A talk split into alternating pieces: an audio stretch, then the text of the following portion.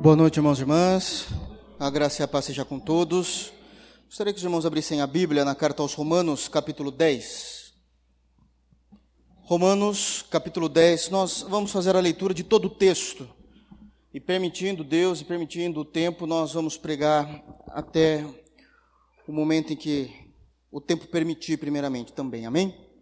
Então, Romanos, capítulo 10, para que nós possamos dar seguimento nestas nesta série de sermões que temos pregado na carta aos Romanos. Amém? Todos acharam? Diz assim o texto bíblico, palavras do apóstolo Paulo. Irmãos, o bom desejo do meu coração e a oração a Deus por Israel é para a sua salvação. Porque lhes dou testemunho de que tem zelo de Deus, mas não com entendimento Porquanto, não conhecendo a justiça de Deus e procurando estabelecer a sua própria justiça, não se sujeitaram à justiça de Deus. Porque o fim da lei é Cristo para a justiça de todo aquele que crê. Ora, Moisés descreve a justiça que é pela lei, dizendo: O homem que fizer estas coisas viverá por elas. Mas a justiça que é pela fé diz assim: Não digas em teu coração quem subirá ao céu, isto é, trazer do alto a Cristo ou quem descerá do abismo, isto é, a tornar trazer dentre os mortos a Cristo? Mas se diz: A palavra está junto de ti, na tua boca e no teu coração. Esta é a palavra da fé que pregamos, a saber, se com a tua boca confessares ao Senhor Jesus e em teu coração creres que Deus o ressuscitou dos mortos, serás salvo. Visto que com o coração se crê para a justiça e com a boca se faz confissão para a salvação. Porque a Escritura diz: Todo aquele que nele crê não será confundido, porquanto não há diferença entre judeu e grego, porque um mesmo é o Senhor de todos, rico para com todos os que o invocam. Porque todo aquele que invocar o nome do Senhor será salvo. Como, pois, invocarão aqueles em que não creram? E como crerão naqueles a quem não ouviram? E como ouvirão se não há quem pregue? E como pregarão se não forem enviados? Como está escrito: Conformosos os pés dos que anunciam a paz, dos que anunciam coisas boas. Mas nem todos obedecem ao Evangelho, pois Isaías diz: Senhor, quem creu em nossa pregação? De sorte que a fé é pelo ouvir, e o ouvir pela palavra de Deus. Mas digo: porventura não ouviram? Sim, por certo, pois toda a terra saiu a voz deles, e as suas palavras até os confins do mundo. Mas digo: porventura Israel não o soube? Primeiramente diz Moisés: eu vos meterei em ciúmes com aqueles que não são povo, com gente insensata vos provocarei a ira. E Isaías ousadamente diz: Fui achado pelos que não me buscavam, fui manifestado aos que por mim não perguntavam. Mas contra Israel diz: Todo dia estendi as minhas mãos a um povo rebelde e contradizente. Amém? Feche teus olhos, irmãos, vamos orar. Soberano Senhor, é por meio de Jesus Cristo que nós nos reunimos a Ti, Senhor, em culto a Ti. Lhe prestamos, Deus, louvores ao Teu santo nome, que a Tua majestade possa ter sido engrandecida por meio de corações e lábios regenerados pelo Teu Espírito Santo. E agora, Deus, queremos nos deliciar a ouvir a Tua santa palavra. Se conosco, Deus, que o Teu Santo Espírito transforme os nossos corações de tal maneira que o nosso caráter possa ser alterado, mudado, para que possamos ser parecidos com Jesus. Cuida de nós, Deus, que possamos compreender a tua palavra, que possamos ter a interpretação correta do texto bíblico, para que assim possamos glorificar o teu santo nome. É no santo nome de Jesus que oramos. Amém. Pois bem, irmãos, nós então estamos nessa empreitada de exposição bíblica da carta aos Romanos e para que todo mundo possa compreender aquilo que temos falado, quero trazer aqui um rápido flashback daquilo que falamos até então. A carta aos Romanos é a, a, carta mais doutrinária de toda a Bíblia. De toda a Bíblia, a carta aos Romanos é a carta mais doutrinária. Por ela, homens na história foram transformados e, e se tornaram de fato colunas na igreja de Jesus Cristo, defendendo, sendo apologistas, sendo pregadores, sendo evangelistas, porque conseguiram estudar e compreender a fundo o que a carta aos Romanos propõe ao cristianismo, o que de fato a carta aos Romanos propõe ao povo de Deus. A, a temática principal da carta aos Romanos é a justificação pela fé. Paulo vai brigar por isso nessa explicação, dizendo que nós somos salvos pela graça e, obviamente, por meio da fé em Cristo. e excluindo totalmente a meritocracia da salvação, entendendo que a salvação é única e somente por meio da graça, e obviamente compreendemos que esta graça deve ser compreendida por meio da fé. Então, essa é a temática da carta aos Romanos. Do capítulo 1 ao capítulo 3 dessa carta, Paulo vai trabalhar dizendo que toda a raça humana está pervertida diante de Deus, toda a raça humana está caída diante de Deus, que não há um justo, não há um justo sequer, não há ninguém que busque ao Pai, não há ninguém que busque as Escrituras, não há quem busque conhecer, aliás, todos se tornaram inúteis. Paulo vai dizer, principalmente no capítulo 3, que é uma fotografia da raça humana decaída.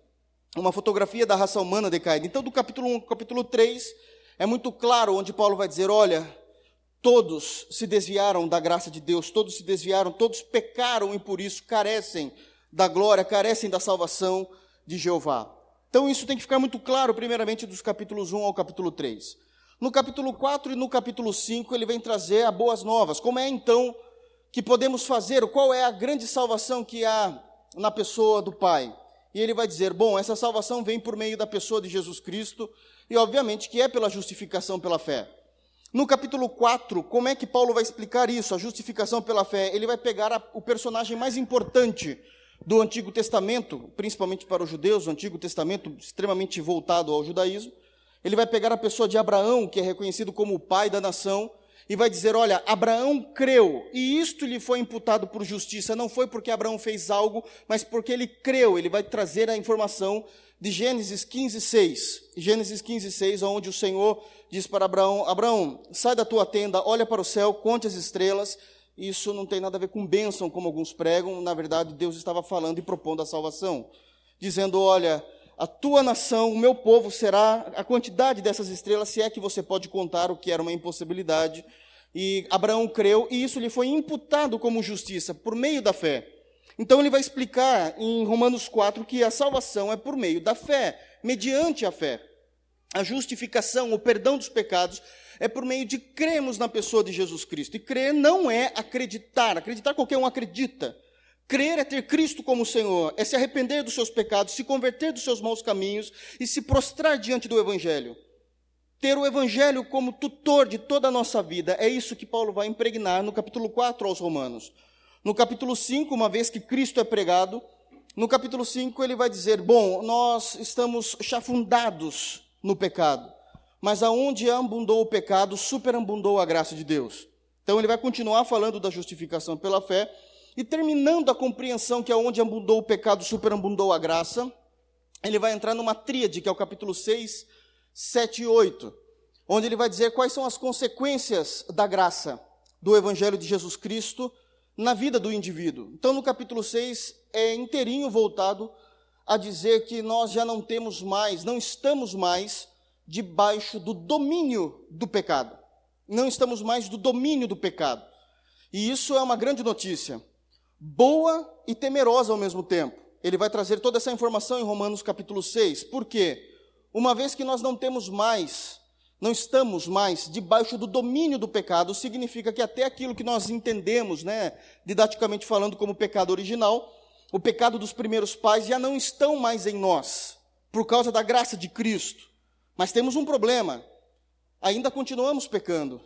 Por que é que vacilamos? Por que é que escorregamos? E Paulo vai dizer: não é mais por culpa do pecado original, mas é porque vocês amam o pecado. Já não há mais esse domínio do pecado sobre vós. Então ele vai trazer essa informação. No capítulo 7, ele vai dizer que também, uma vez que superabundou a graça de Deus na igreja de, na sua igreja, no seu povo, no indivíduo, Uh, não há mais o domínio do pecado e a lei, isto é, todo o Antigo Testamento, a lei principalmente, Êxodo e Levítico, já não tem mais domínio e maldição sobre nós. Porque a lei, esse, esse é o grande problema, esse é o grande problema para entender Romanos. A lei nunca foi um sistema de salvação. Aqueles que compreendem que no Antigo Testamento as pessoas eram salvas pela lei e no Novo Testamento pela graça, porque nunca compreenderam a graça de Jesus Cristo. Paulo vai dizer em Gálatas capítulo 3 que o evangelho foi pregado primeiramente a Abraão. Sempre fomos salvos pela graça. O evangelho, a lei nunca foi um sistema de salvação. O que a lei era, era uma maneira de fazer com que o povo entendesse, através de símbolos, a necessidade de um Salvador. Ou seja, os cordeiros, os animais eram sacrificados, o sangue era derramado, o tempo todo apontando para o Cordeiro perfeito de Deus, Jesus Cristo. O Messias queria vir. Então, mas, mesmo assim, nós não conseguíamos cumprir toda a lei. E a lei que era para nos orientar, servir como tutor, diz também Gálatas, ao Evangelho de Jesus Cristo, a lei se tornou aquela que apontava o dedo em riste diante de cada um de nós e dizia: Você não tem a capacidade, por causa do seu pecado, de cumprir um único mandamento sequer. Portanto, a lei se tornou maldição para nós, porque Jeová iria nos julgar por meio da lei. E isso era também um grande problema. Mas pela obra perfeita e eficaz de Cristo na cruz, já não há mais a maldição da lei sobre nós. E aí vamos passar a ter uma vida no Espírito, uma vez que vivemos em Jesus Cristo. Romanos capítulo 8, uma vida no Espírito. E aí Paulo vai começar a descrever de fato o que é uma vida no Espírito. Como é que o Espírito nos inclina para as coisas de Deus e como é que a nossa carne, a nossa natureza pecaminosa, nos inclina para as coisas da carne. Até o ponto de, no final de Romanos 8, Paulo vai fazer duas pequenas listas, mas extremamente sérias, de problemas e situações que todo ser humano pode passar, inclusive os cristãos, aonde ele vai dizer que por mais dificultoso que seja nós passarmos por algum item dessas duas listas, nada nos separa do amor de Cristo.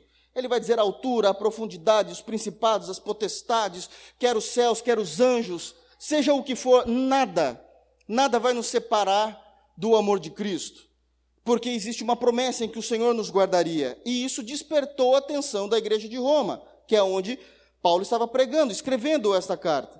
E a grande questão era assim: uma vez que nós estamos seguros na pessoa de Jesus Cristo, uma vez que nós estamos tranquilos na pessoa de Jesus Cristo, o porquê é que todas as grandes promessas que parecem ser a nível geral não se cumprem na prática na igreja local? Eu vejo muita coisa acontecendo nas escrituras sagradas, mas eu não vejo isso acontecendo no cotidiano da igreja. E Paulo vai então pegar Romanos 9 e vai começar a explicar dizendo: olha, isso não acontece não é porque a palavra de Deus falhou. Isto não acontece porque vocês compreendem as promessas de forma errada. As promessas das Sagradas Escrituras, em sua grande maioria, nunca foram de forma generalizada, nunca foram para todos. E um dos exemplos que Paulo vai dizer é: vocês dizem que Jeová tem misericórdia de todo mundo, mas não é isso que está escrito desde o Êxodo. Jeová se apresentou dizendo: Eu terei misericórdia de quem eu quiser e eu irei me compadecer de quem eu quiser me compadecer. Quando vocês dizem que ele terá misericórdia de todo mundo, isso é mentira. Muitos pegam também aquele texto do carcereiro de Atos 16, onde Paulo e Silas são libertos da prisão, e aí o carcereiro, no desespero, quer se matar, e Paulo fala: não se mata. Crê no Senhor Jesus e será salvo tu e tua casa. E muitos vão dizer: Eu criei, por que é que os meus ainda não se converteram? Em Romanos 9, nós temos a resposta, porque esta promessa não é uma promessa universal. E aí Paulo vai descrever a respeito dos eleitos. Falando que Deus fez de uma mesma massa, de um mesmo barro, vasos para honra e vasos para desonra. Foi Deus quem fez os eleitos. Que Deus elegeu pessoas. Por mais que, por, mais que seja complicado, nós não compreendemos direito o que significa isso, está no texto bíblico. Então reputamos isso a nossa ignorância, mas nunca as escrituras sagradas. De forma alguma. E ele vai dizer então que Deus tem os seus eleitos, que é assim que Deus quis, que inclusive ele preparou vasos para desonra porque ele quer demonstrar a tua ira. E esse também é o grande problema. Porque sempre pregamos o amor de Deus como se Deus fosse um homem velho que vende algodão doce o tempo todo. E esquecemos que Deus é um Deus justo. E de acordo com as palavras do próprio filho, Deus é um Deus irado por causa do pecado. Deus é um Deus irado. Então, Paulo vai descrever tudo isso em Romanos 9, onde nós fizemos toda essa exposição no culto de domingo passado.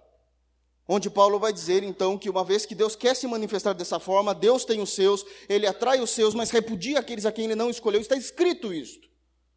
E nós vamos ver isso diante de toda a Bíblia.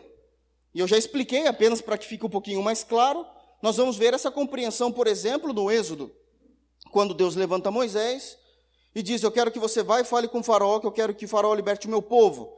Moisés tem toda aquela discussão: Ah, Senhor, eu, mas resumindo, eu vou, Senhor. Quando Moisés vai, Deus passa na frente de Moisés e endurece o coração de Faraó. Parece algo ilógico, mas Deus é soberano, ele faz o que ele quer e o que lhe apraz. Faraó não teve arbítrio. Faraó sofreu determinismo da parte de Deus. E Faraó não libertou o seu povo. Moisés volta e diz: Olha, Faraó não quis libertar. Eu quero que você vá novamente e diga para libertar o meu povo. Moisés vai e ele endurece novamente o coração de Faraó. Para que Faraó não compreendesse as Escrituras. Marcos capítulo 12, nós vamos ter também a parábola do semeador, que saiu um homem a semear e pegando um punhado de semente, jogou as sementes e caiu em quatro lugares diferentes. À margem do caminho, no meio das pedras, no meio do espinho, em terra boa. E ele conta toda aquela questão, em Marcos 12, da parábola, e terminando a parábola, os apóstolos chamam Jesus e diz assim: está lá escrito, pode ler, irmãos. Senhor, por que, que o senhor fala em parábolas? E a resposta do Cristo é: eu fa... bom, para vocês eu falo abertamente, mas para os que não são meus eu falo em parábolas, para que eles ouçam, mas não consigam compreender, para que eles vejam, mas não enxerguem, a fim de que não se arrependam e eu não os salve. Está escrito isso. Paulo vai tratar isso em Romanos 9. Isso é seríssimo. Isso tem se perdido na igreja. Então, ele vai trabalhar com um contexto de eleição e predestinação. É disso que Paulo está trabalhando o tempo todo. O tempo todo. Só que Paulo agora vai trazer a compreensão de como lidamos com essa doutrina da salvação. Porque muitos podem dizer: olha, uma vez que Deus tem os seus, uma vez que Deus elegeu alguns e reprovou a outros, eu devo amar, eu devo pregar, eu devo ensinar, devo deixar que Deus faça tudo sozinho, foi Ele que elegeu. E Paulo vai trazer então agora como é que nós lidamos com o capítulo 9, com toda a doutrina da salvação, a partir do capítulo 10 que nós acabamos de ler. Amém? Então, dito isso, versículo 1, Romanos 10, 1. Então, ele termina toda a exposição de Romanos 9, aliás, o último versículo de Romanos 9, verso 33, ele vai dizer: Eis que põe em Sião uma pedra de tropeço. Cristo é a pedra de tropeço, de acordo com 1 de Pedro, capítulo 2, que é um outro grande problema. Nós sabemos que Cristo é a pedra angular, mas muitos não pregam o ministério de Cristo como pedra de tropeço. Que muitos relariam em Cristo e, por não crer em Cristo, tropeçariam. E isso é uma das coisas que Cristo faz, não crer nele. Isso é muito claro. Então, irmãos, ele vai dizer, uma vez que ele pôs, mas quem crer em Cristo não será confundido, e agora ele vai expressar, ele vai teologizar, vai trazer uma doutrina, informação para a igreja, porém expressando a sua experiência e como isso dói no coração, porque a doutrina da eleição e predestinação não é algo que nos, nos faz abrir um sorriso, é algo que nos deixa preocupados. Tem muita coisa em jogo, tem a nossa própria vida e tem as vidas daqueles que nós amamos. Então ele vai dizer logo no versículo 1 do capítulo 10: Irmãos, o bom desejo do meu coração e a oração a Deus por Israel é para a sua salvação. É assim que ele já começa. É dessa forma como o apóstolo expressa o seu coração. O fato de eu compreender que Deus elegeu os seus antes da fundação do mundo, o fato de eu compreender que existe os seus, existe aqueles que não são os seus, o fato de eu compreender que Cristo é uma pedra de tropeço para muitos, não significa que eu vou deixar de orar por aqueles que eu amo, porque eu não sei quem são. Embora eu esteja ensinando a vocês a doutrina da salvação, como é esse processo da salvação por meio da fé em Cristo Jesus, isto não afasta de mim o peso que há no meu coração de eu orar pelos meus irmãos de Israel.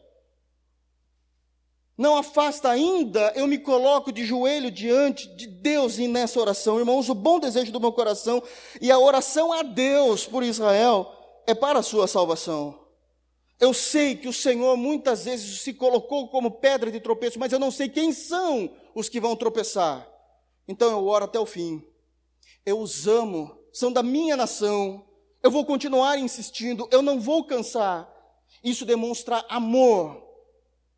Isto demonstra amor e significa que a boa teologia não apaga o fogo do Espírito de nossos corações. Alguns podem dizer, uma vez que eu estou estudando, uma vez que eu estou, estou compreendendo o Evangelho, está tudo na mão de Deus, eu começo a supervalorizar a soberania de Deus e negligencio a responsabilidade humana. Eu negligencio a responsabilidade humana dizendo isso é uma questão de Deus, eu não vou fazer mais nada errado. Eu choro pelos meus, porque eu não sei quem são. Eu só sei como é o processo, mas eu não sei quem é. O ID continua valendo. O ID continua valendo, tendo a sua validade. Nós amamos e por isso oramos. Nós não sabemos quem são, então, até o último tempo da nossa possibilidade, devemos interceder pelos nossos, pelos nossos irmãos, pelos nossos amigos, apresentando a possibilidade de salvação em Jesus Cristo. Devemos continuar pregando o Evangelho, ensinando corretamente. Ensinando corretamente, e este é um outro grande problema. As pessoas que não conhecem Cristo de fato, sabe como elas conhecem Jesus Cristo? através do que esses programas de televisão pregam. Elas conhecem Jesus Cristo a partir da perspectiva de Edir Macedo.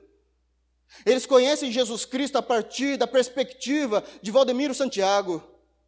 Nós não temos absolutamente nada com estes, nós discordamos da teologia destes. Nós temos com as Escrituras Sagradas. E muitos são impedidos de vir à verdade do Evangelho porque acreditam que ser cristão é ser como o que eles pregam. É ser como o que eles pregam. Chegue até aquela membresia e pergunte qual foi a última vez que o pastor deles pregou em um profeta menor. Aqueles pastores nem sabem que existem profetas menores na Bíblia. Eles querem o dinheiro do seu povo. Eles querem extorquir. Isto não é evangelho.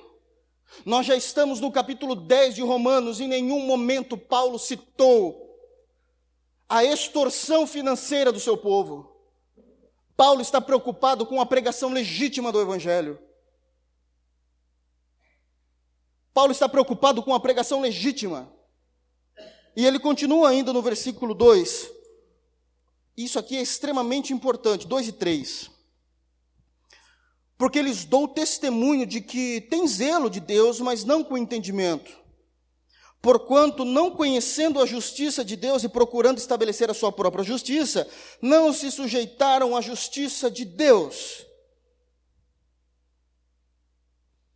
Zelo e sinceridade não salva ninguém. Quem salva é Jesus Cristo. Sabemos que o judaísmo era marcado por uma raça terrível, principalmente no período de Paulo, que eram os fariseus. Paulo não está falando dos fariseus. Paulo está falando de todos os judeus que buscavam a Jeová. E ele diz isso: olha, eu dou testemunho, eu sou um judeu, da tribo de Benjamim, nasci em Israel. Eu fui educado aos pés de Gamaliel. Eu sei, o meu povo tem temor sim a Deus. Os fariseus não, são hipócritas. Mas os mais simples, porque o judaísmo não é composto de fariseus, o judaísmo é composto de judeus. O judaísmo é composto de judeus. De fato, eles têm zelo, eles têm cuidado, eles amam, eles tentam cumprir a lei. Qual o grande problema do zelo deles? Eles têm fervor espiritual, mas não têm conhecimento. Existe fervor espiritual, mas não há conhecimento. Eles não conseguem fazer isso com entendimento. E isto é muito comum não somente em Israel, mas no meio das igrejas ditas evangélicas. Eu não duvido em hipótese alguma que há sinceridade no coração das pessoas, que há legitimidade na fé das pessoas, mas entra ano, sai ano, não conhecem absolutamente nada a respeito de doutrina, não conhecem nada a respeito de quem é Cristo de fato, não conhecem absolutamente nada de quem é o Pai, não conhecem absolutamente nada de quem é o Espírito, não sabem abrir um texto bíblico e discorrer sobre o texto. E isso não ajuda em nada o seu cristianismo. Isso é algo que tem que chamar a atenção a nós. Há 40 anos atrás, é algo muito recente na história da igreja brasileira. Não, não chega nem a ser 40, é 30 anos mesmo. Há 30 anos atrás, alguém começou a querer espiritualizar os cultos e disse: não precisamos mais estudar teologia, não precisamos nos aprofundar no conhecimento das Escrituras. Olha a bagunça que virou o Evangelho.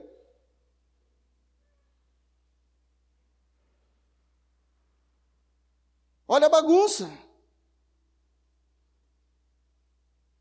E verdade seja dita, se alguém aqui tem um filho com menos de 15 anos e nasceu na igreja, possivelmente seu filho não conheça nada de Bíblia.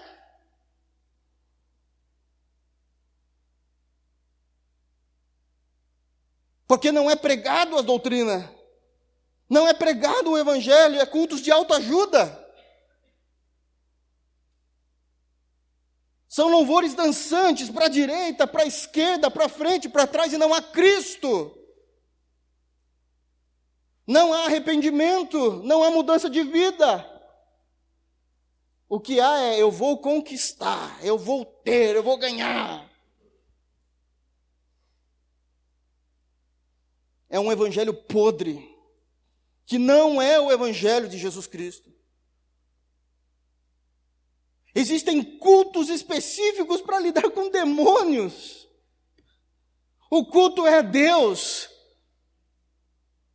E o pessoal querendo exorcizar. Não existe isso nas Escrituras. Isso é um culto estranho a Deus, mas atrai povo. Mas atrai povo. As igrejas estão lotadas, suntuosas, mas não conhecem nada de escrituras sagradas. Nada se fazem com conhecimento. Qual o problema disso? Três, já lemos, mas porquanto, não conhecendo a justiça de Deus, procurando estabelecer a sua própria justiça, não se sujeitaram à justiça de Deus. Paulo está falando de um povo que é zeloso e sincero em fé, zeloso e sincero em fé, mas não há conhecimento. Não conhecem as Escrituras, não conhecem a doutrina, não estudam, não há devoção, não há estudo bíblico. O que acontece? Eles estabelecem a sua própria justiça. Eu acho que é assim. Não, eu acho que é assim. A Bíblia não importa com a tua opinião. No Evangelho de Jesus Cristo não há opinião. Tudo o que nós defendemos tem que ter um livro, um capítulo e um versículo para nos basearmos. E com contexto. E com contexto. Isso aconteceu em Israel. Por que é que Paulo está falando disso? Que eles estabeleceram a própria justiça. Porque o judaísmo do primeiro século, que foi onde Paulo viveu, onde Cristo viveu, é um judaísmo totalmente deturpado do judaísmo ensinado por Moisés. Já não era mais o mesmo judaísmo, já não tinha-se mais o mesmo princípio, eles alteraram, alteraram toda a lei, não no sentido escrito, mas na forma de viver e de cumpri-la, porque eles estabeleceram a própria justiça, assim acontece com a igreja, que não tem uma confissão de fé. Assim acontece com a igreja que não tem uma confissão de fé. Assim acontece com aqueles que não se importaram de ter conhecimento de Deus. Onde num determinado momento eles vão criar, eles vão elaborar um cristianismo no seu coração. E vão dizer, mas cristianismo é isso. E por mais que você abra a Bíblia e diga, não é, olha o texto, eles não irão gostar porque elaboraram um cristianismo para eles mesmos. Criaram um senso de justiça, eles estabeleceram a sua própria justiça, eles criaram um livro de regras, eles criaram um parecer através da própria opinião, ou por falta de conhecimento, por falta de não se aprofundarem, e dizem, mas o cristianismo é isso. Eu creio que a igreja deve agir dessa forma. Você não tem que crer nada. É o que a Bíblia diz. Aonde está escrito? Qual o exemplo bíblico? Qual o autor que defendeu isso? Qual o autor que defende isso? Qual a teologia que defende isso? Como é que eles creem dessa forma? Por causa disso, muitos estão, de acordo com o verso 3, não se submetendo à justiça de Deus. Não se submetem de fato ao Evangelho, porque criaram um Evangelho próprio, estabeleceram uma própria justiça para si. estabeleceram a sua própria justiça. E na dureza desses corações, não se submetem à verdade. Não se submetem à verdade. Eu não estou dizendo que isso é algo fácil. Talvez leve a vida toda, não é para levar. Mas eu preciso entender que talvez isso leve a vida toda para acontecer mas precisamos começar a trazer os fundamentos das Escrituras para o nosso coração e para a nossa fé, para que nós não venhamos ser enganados pelas heresias, para que nós não venhamos ser enganados pelo nosso próprio coração, achando que estamos fazendo o que é correto, mas o tempo todo estamos nos negando a estar submetidos ao Evangelho de Jesus Cristo porque criamos um evangelho para nós confortável. Criamos um evangelho que aos nossos olhos é mais justo e moralmente mais correto que a própria Bíblia.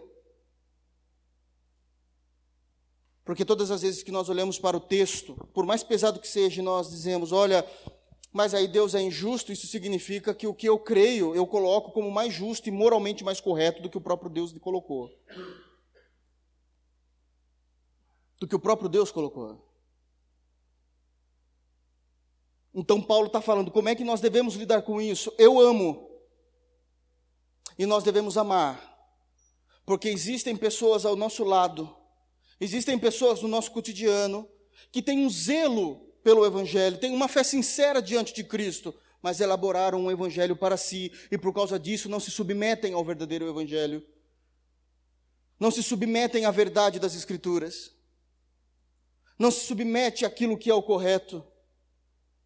E isso é extremamente preocupante. Ele continua dizendo, porque o fim da lei é Cristo para a justiça de todo aquele que crê. No contexto, ele está dizendo a respeito de, do livro de Levítico.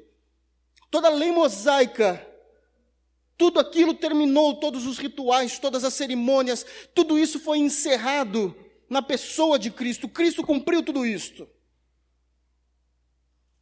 Então não temos mais a necessidade de cumprir o livro de Levítico. Não temos mais a necessidade de cumprir as questões doutrinárias do período de Êxodo. Do período de Deuteronômio não se aplica a nós as ordenanças cerimoniais. Não se aplica mais as ordenanças civis. Mas se aplica ainda as ordenanças doutrinárias. Se aplica, senão eu vou ter que excluir os dez mandamentos. Aí, é um, aí complicou. Então eu preciso entender o que é lei moral, o que é lei civil e o que é lei doutrinária. Mas como eu faço isso? Eu me debruço nas Escrituras. Nós nos reunimos em nossa escola bíblica dominical para aprendermos a respeito disso. Porque esses são tipos de assunto a qual o Espírito não ensinará vocês de uma forma ou de outra. Isso é com labuta nas Escrituras. É como o Calvino fala, é, ele vai dizer, orare et labutare. Nós oramos, mas também labutamos no conhecimento das Escrituras. Nos aprofundamos, temos o nosso devocional. Procuramos entender, marcamos as nossas dúvidas. Trazemos ao conhecimento para que nós possamos interpretar corretamente os textos. Percebem a seriedade do que Paulo está dizendo? Da mesma forma, aplicação no contexto, o verso 4 é isso, mas sem dúvida nenhuma precisamos dar um basta no evangelho criado por nós mesmos. Cristo é o nosso evangelho. Cristo é o nosso evangelho. A lei, no período de Cristo já, atrapalhava e também era uma pedra de tropeço para a compreensão daqueles irmãos.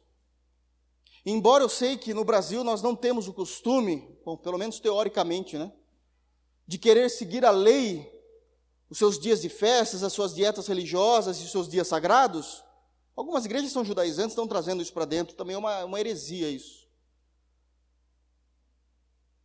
Nós precisamos tomar cuidado para que o evangelho criado pelo nosso próprio coração não tome o lugar do verdadeiro evangelho. Que a nossa moralidade não tome o lugar da moralidade que é sacra, mediante o evangelho. Ora, ele vai agora trazer o testemunho. E como é que ele vai provar isso que ele está dizendo? Ele vai começar a trazer informações do Antigo Testamento. É como ele tem feito o tempo todo na carta aos Romanos 5. Ora, Moisés descreve a justiça que é pela lei, dizendo: o homem que fizer estas coisas viverá por elas. Ele está citando Levítico 18,5. De fato, a lei dizia exatamente isso: que o homem que cumprisse a lei viveria por ela. Mas eu preciso entender que quando isso está dito em Levítico, Moisés está citando toda a complexidade e a grandiosidade da lei. Em que sentido Moisés está dizendo, olha, o homem que fizer a lei, cumprir a lei, viverá por ela? Ele está dizendo, se você compreender a lei, se você compreender que a lei não é, não é um sistema de salvação, se você compreender que o perdão de Deus chega até você como simbolismo de um sangue derramado de um animal, mas porque o Messias, o, o verdadeiro Cordeiro de Deus vai derramar, você vai ter o perdão dos pecados. Ele está falando de forma mais ampla. Qual o problema do judaísmo do primeiro século? Eles não entendem mais toda a grandiosidade da lei. Eles vão trazer isso para atos de meritocracia. Eu sou melhor do que você porque eu consigo cumprir a lei melhor do que você. Ele traz isso para a meritocracia, não traz para o ambiente da graça, onde Deus propunha animais para serem mortos em nosso lugar. Isso já é graça. Isso já é graça, mas eles não compreendiam, eles traziam para a meritocracia. Tudo que eu fiz, tudo que eu faço é pelo meu mérito. Por isso que eles faziam as orações nas praças, por isso que eles faziam grandes tempos de jejum, por meritocracia. Para que as pessoas olhassem e se gloriassem nas suas obras. E não num sistema que apontava para o Messias que Deus proveu. Mas aí Moisés, eh, Paulo entendendo isso, ele vai para o verso 6 e diz: Olha, mas isso é a justiça da lei, isso já não existe mais, mas a justiça que é pela fé, a fé em Cristo, a justiça que é pela fé diz assim: Não digas em teu coração quem subirá ao céu, isto é, trazer do alto a Cristo, ou quem descerá ao abismo, isto é, tornar a trazer dentre os mortos a Cristo. Ele vai pegar a justiça que é feita por meio do perfeito sacrifício de Cristo em sua cruz, e ele vai personificar, Paulo didaticamente vai personificar a justiça. Ele vai dizer, é como se a justiça fosse um ser humano, didaticamente, irmãos, isso é uma didática, uma metáfora que Paulo está usando. Como se ele personificasse a justiça e a justiça chegasse em nossos ouvidos e dissesse assim, viu? Não fique perguntando quem vai ao céu para trazer Cristo de lá, e nem quem vai descer o mais baixo da terra para trazer Cristo dentre os mortos. Parece que vocês querem ver o tempo todo sinais. Parece que vocês querem ver o tempo todo o céu se abrindo. Não é isso que a justiça nos trouxe.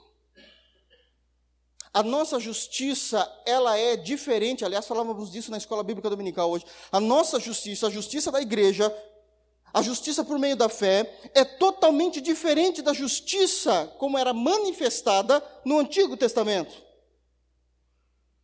Então, como é que essa justiça é manifestada? Ele diz no versículo 8: Mas o que diz? A palavra está junto de ti, na tua boca e no teu coração. Esta é a palavra da fé que pregamos. Se contentem com o evangelho. Não precisamos de absolutamente mais nada além do evangelho não precisamos de histeria pentecostal, não, precisa, não precisamos de dente de ouro, de cai-cai, não precisamos de línguas estranhas, como alguns dizem por aí. Não precisamos de absolutamente nada. A justiça em Cristo é a palavra que nós já pregamos e já deve estar no seu coração. E agora eu vou fazer aqui a minha vez. Pregar eu tenho pregado. Ensinar eu tenho ensinado. Mas não sou eu que vou fazer vocês permanecerem na fé. Porque isso já deve estar no teu coração. Isso já deve estar no meu coração.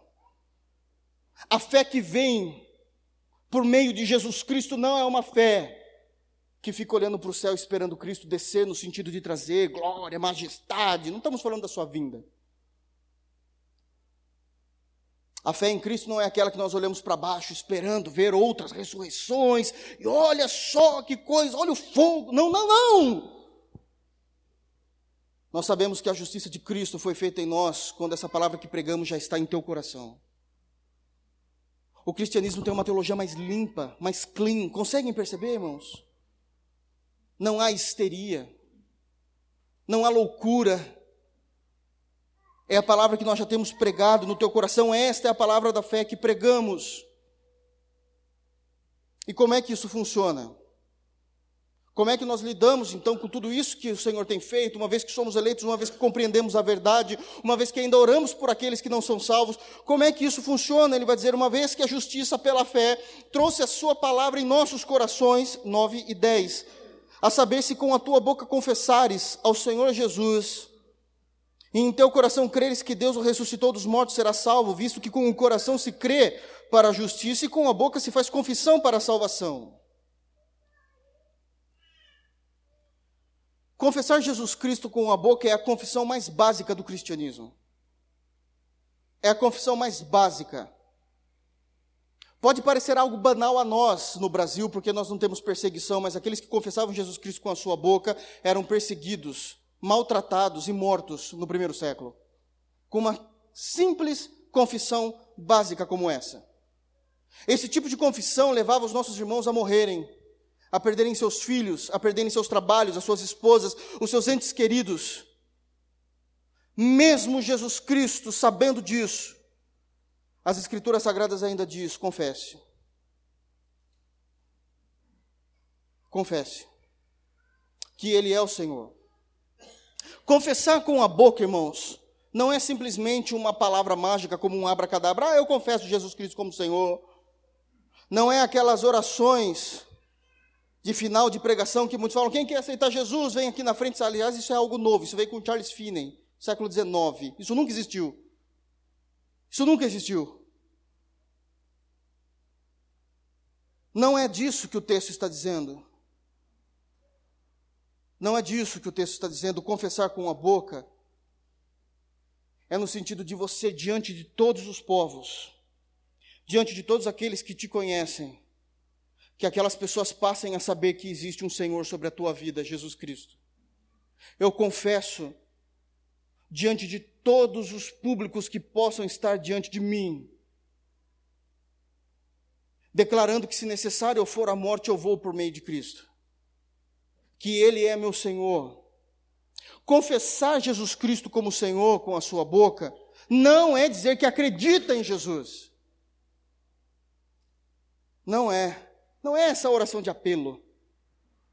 Confessar Jesus Cristo com a sua boca no original é a ideia de dizer que a partir de determinado dia, no ato da conversão, quando você expressa isso publicamente, você está dizendo que toda a sua vida, toda a sua história, toda a sua vontade, está debaixo da tutela do Evangelho, porque Jesus Cristo é Senhor. Eu estou debaixo do senhorio de Jesus Cristo, portanto eu obedeço a Sua palavra. Isso é confessar Jesus Cristo com a boca. Não é uma frase mal falada, como se fosse um, um, um abracadabra, como se fosse varinha de Harry Potter, que acontecesse alguma coisa no mundo espiritual. Não aconteceu nada no mundo espiritual para os irmãos do primeiro século, aconteceu a morte. É isso que aconteceu: a morte, a perseguição. É disso que Paulo está dizendo.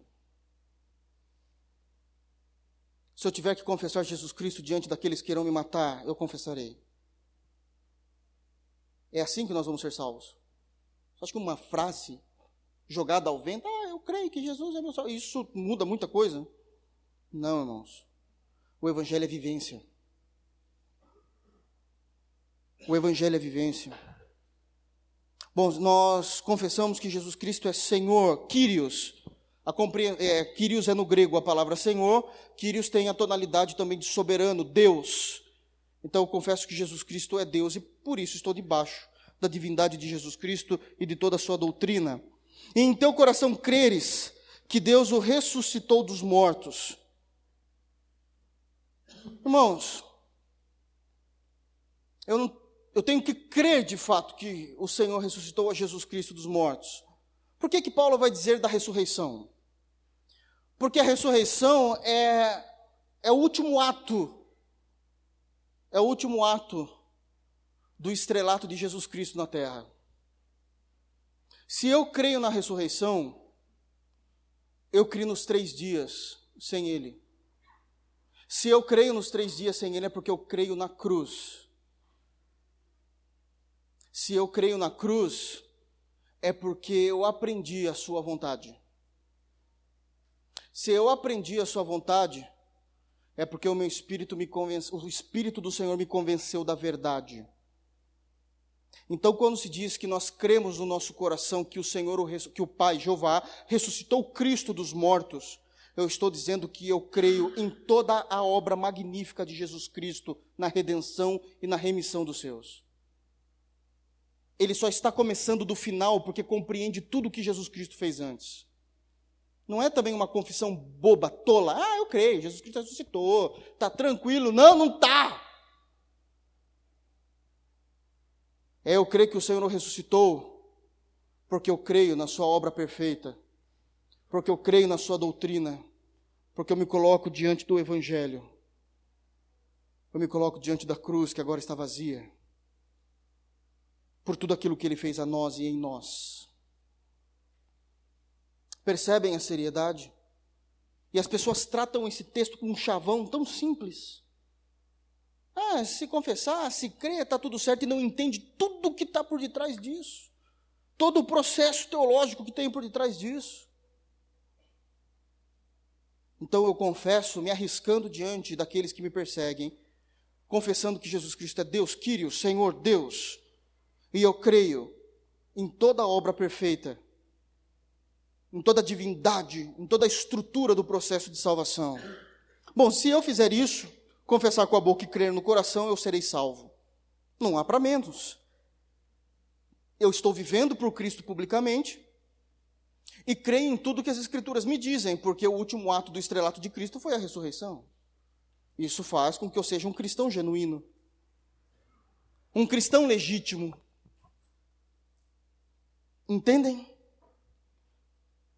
Porque a Escritura diz: todo aquele que nele crê não será confundido. Isaías 28, 16. Todo aquele que nele crê não será confundido. E não seremos mesmo. Cristo não será a nossa pedra de tropeço. Cristo será aquele que nos guiará ao Pai. Nós só vamos ao Pai por meio de Cristo. Seremos iluminados pelo Espírito, como diz Hebreus capítulo 6, para compreendermos a verdade. Lidamos isso com muito esmero, então, o fato de sermos, de compreendermos como funciona a teologia, da soteriologia, a salvação em si, a eleição, a predestinação, isso não nos traz de forma alguma arrogância em nossos corações, isso nos traz graça, agradecimento por saber como é que o Senhor fez. 12. Porquanto não há diferença entre judeu e grego porque o mesmo é o Senhor de todos, rico para com todos os que o invocam. E aqui Cristo, Paulo está estabelecendo a universalidade do evangelho. O evangelho de Jesus Cristo é aqui no Brasil, o evangelho de Jesus Cristo tem que ser pregado no Japão. Não importa se é grego ou se é judeu, eles têm que compreender da mesma forma para serem salvos. Não importa se são moralmente corretos, não importa se são bonzinhos, se não for por meio de Cristo, não há salvação.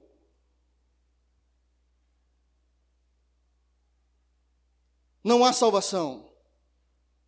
E aqui Paulo vai começar a pregar, a estruturar o que é que nós fazemos com Romanos 9. Tá, já entendi. Deus tem os seus vasos para honra, Deus tem os seus vasos para desonra. Deus quis demonstrar a sua ira naquele grande dia, está escrito, é verdade. Mas Deus também quis mostrar a sua glória para os seus, também é verdade. Mas o que eu faço com isso?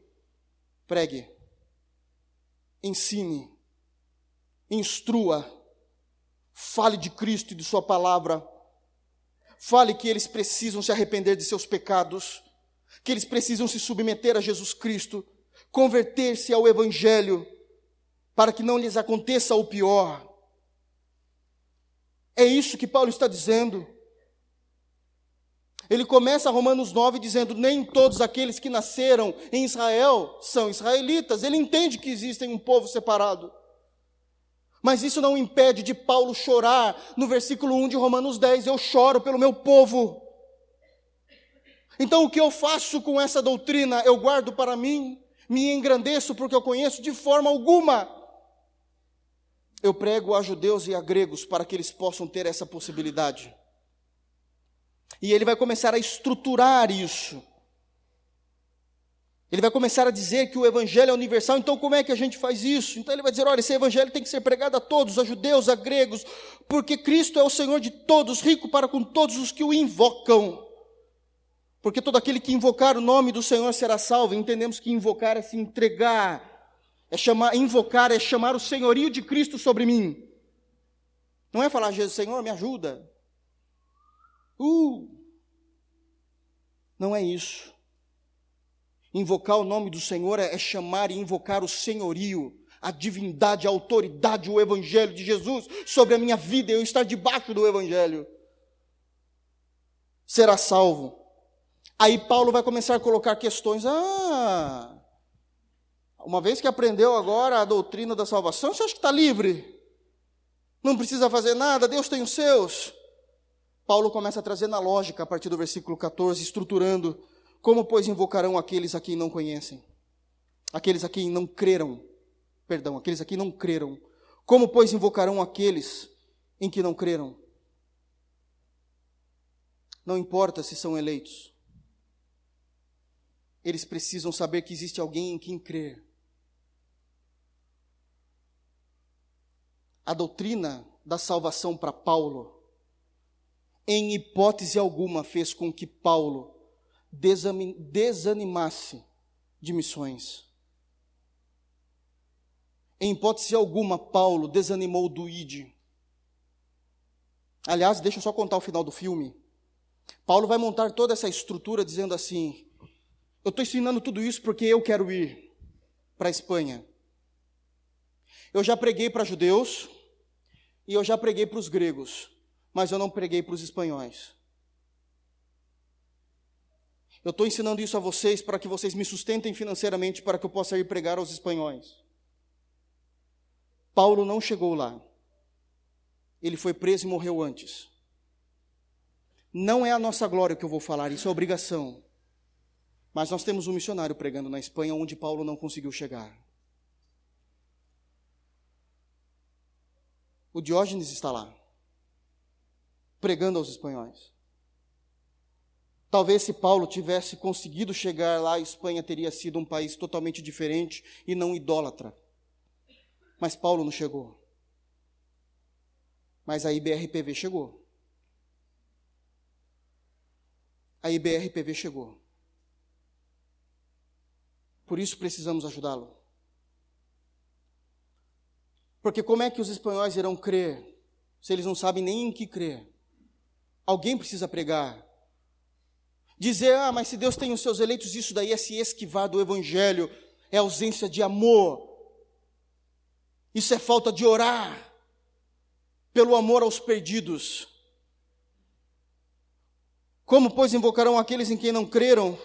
Paulo continua trazendo a lógica. E como crerão naquele a quem não ouviram? Como irão crer se não ouviram em quem devem crer? Como?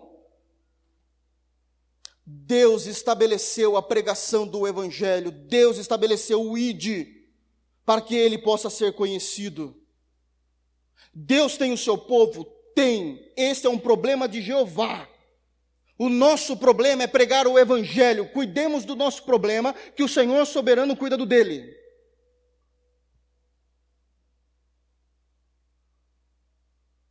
O Senhor soberano cuida do dele. A nós foi dito ide, então nós vamos. Nós pregamos, nós instruímos, nós orientamos, nós ensinamos. E não é aquele evangelho fajuto. Venha que Deus vai te dar uma casa. Não! Se você não se arrepender, Deus vai te julgar. A Bíblia fala que fora de Cristo Deus está irado com você. Creia, se arrependa, essa era a pregação dos apóstolos em Atos. É essa a verdade. Como crerão naqueles a quem não ouviram? E como ouvirão se não há quem pregue? O mesmo Paulo que está falando de Romanos 9 é o Paulo que está ensinando o que fazermos com Romanos 9. É o Paulo que está ensinando o que fazermos com João 10, quando Jesus Cristo disse: Eu tenho ovelhas que ainda não são desse aprisco, e convém a mim agregá-las. Como é que Cristo quer agregá-las? Através de nós, pregando, ensinando, orientando, fazendo missões, quer urbanas, quer internacionais. Todos precisam ouvir o Evangelho. Todos precisam compreender. Caso contrário, nós vamos nos perder, como muitos já se perderam na história da igreja, achando que culto de domingo é lugar de bênção. Eu vim aqui para receber, não é assim que muitos começam o culto? Quem veio receber do Senhor? Nós não viemos nada. A gente veio prestar culto. Nós viemos lhe entronizar no louvor, nós viemos lhe pregar o Evangelho. Se Deus quiser nos abençoar, esse é um problema dele. Mas não é o foco do culto cristão. Nós também não vemos isso em toda a Bíblia. Nós não vemos isso nos pais da igreja.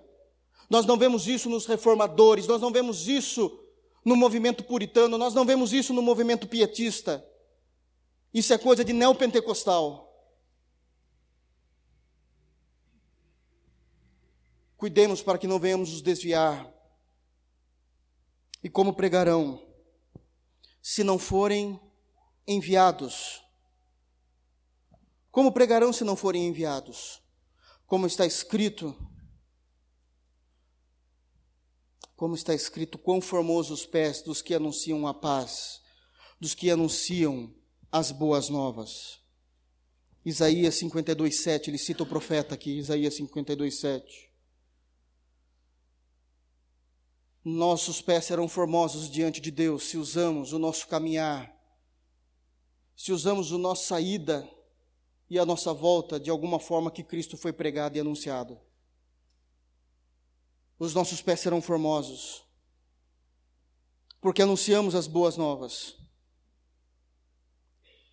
Ah, mas eu prego e não acontece nada, não é problema seu, versículo 16. Mas nem todos obedecem ao Evangelho, pois Isaías diz: Senhor, quem creu em nossa pregação? Isaías 53, 53, 1, né? Isaías 53, 1. Quem creu em nossa pregação? Isso não é problema nosso, a gente tem que pregar. Quem convence é o Espírito. Por isso que é o grande erro é, é aquela compreensão teológica de que ah, quantas almas você trouxe para Jesus? Pode responder, nenhuma. Eu levei Cristo até as pessoas, é o Espírito que trouxe elas até Cristo. É o Espírito que convence o homem do pecado, da justiça e do juízo, não sou eu. Não sou eu. Eu levo Cristo até as pessoas. Mas as pessoas até Cristo, quem traz, isso é fruto e ministério do Espírito. O ministério do Espírito. De sorte que a fé, a genuína fé, ela vem pelo ouvir e ouvir a palavra de Deus. A fé não é gerada por promessas. A fé não é gerada no coração do ouvinte, do ímpio, do incrédulo, por falsas profecias. A fé não é gerada no coração do ímpio e do incrédulo por falsa teologia. Porque se você der, acontece isso, se você fizer, faz isso, isso é heresia. E uma vez que estes creem em falsas heresias, eles se tornam falsos cristãos. porque eles não compreenderam o Evangelho de forma correta. Então é assim que nós lidamos com a doutrina da salvação. Nós devemos ir, nós devemos ajudar os que já foram, devemos pregar o Evangelho e contribuir com aqueles que estão pregando. Amamos isso, sabemos que Deus tem os seus eleitos, mas ainda assim dobramos os nossos joelhos no nosso quarto, como nosso Senhor nos ensinou, e choramos por eles. Porque nós não sabemos quem são. Nós demonstramos amor e afeto. Porque conhecer a teologia, conhecer a doutrina, não deve esfriar o nosso coração, deve aquecer a nossa alma. Que Deus nos abençoe. No nome de Jesus. A igreja de pé.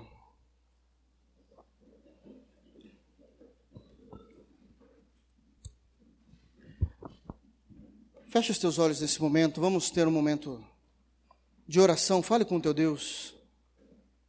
Fale com o Senhor por meio de Cristo. Que o Senhor possa trazer choro e lágrimas por aqueles que ainda estão perdidos. Que Deus possa fazer que nós estamos em dívida com aqueles a quem não pregamos o Evangelho que possamos compreender que os nossos pés só serão formosos se pregarmos o Evangelho da paz e as boas novas de Jesus Cristo.